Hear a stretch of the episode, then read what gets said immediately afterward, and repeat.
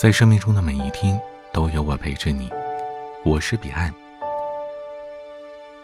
多年以前，《潜伏》这部谍战剧风靡全国。一个耿直的游击队长于翠萍，为了组织的任务，要扮演成官太太，吃西餐、打麻将，成为一个和自己的本性完全不同的角色。戴上那副安全的面具，她完美的完成了任务。生活当中，我们可能也和于翠萍一样。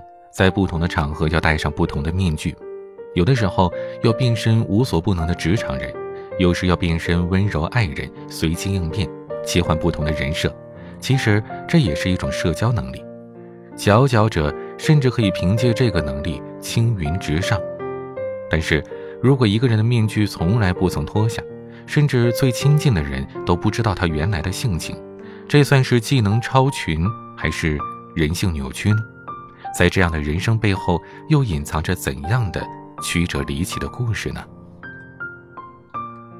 日本悬疑推理小说家东野圭吾，他的代表作《白夜行》就讲述了这样一个故事：戴着面具的女主角雪穗，孤独前行的二十年人生，引人深思，也让人唏嘘不止。有人说，东野圭吾写的并不是一本推理小说，这分明是一本带有社会批判性的爱情小说。在这个故事里，一个畸形的社会残害了一对幼小纯洁的心灵，由此引发了无数悲剧。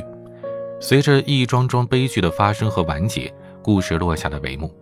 但人性深处隐藏的罪恶带来的思考却让人停不下来。这个戴上了假面具的女孩，在一个丑陋阴暗的环境生长，只能是一朵带刺的恶之花。而我们应该同情这样的罪恶吗？人性趋利避害的本质，就能让人原谅这个作恶的女人吗？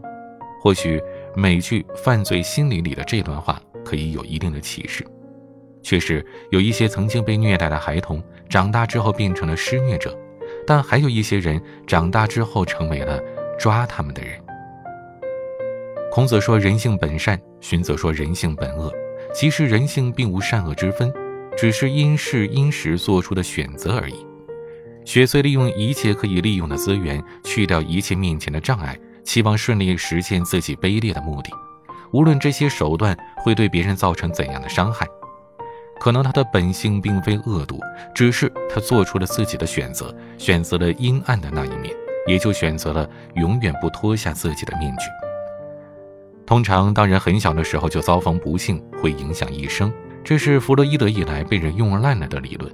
过早认识人生的灰暗甚至肮脏，过早的告别童年是人生最不幸的事。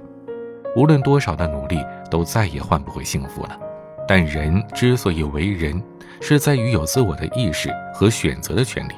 无论遭遇了怎样的不幸，也会有人选择善良，选择继续在阳光下生活。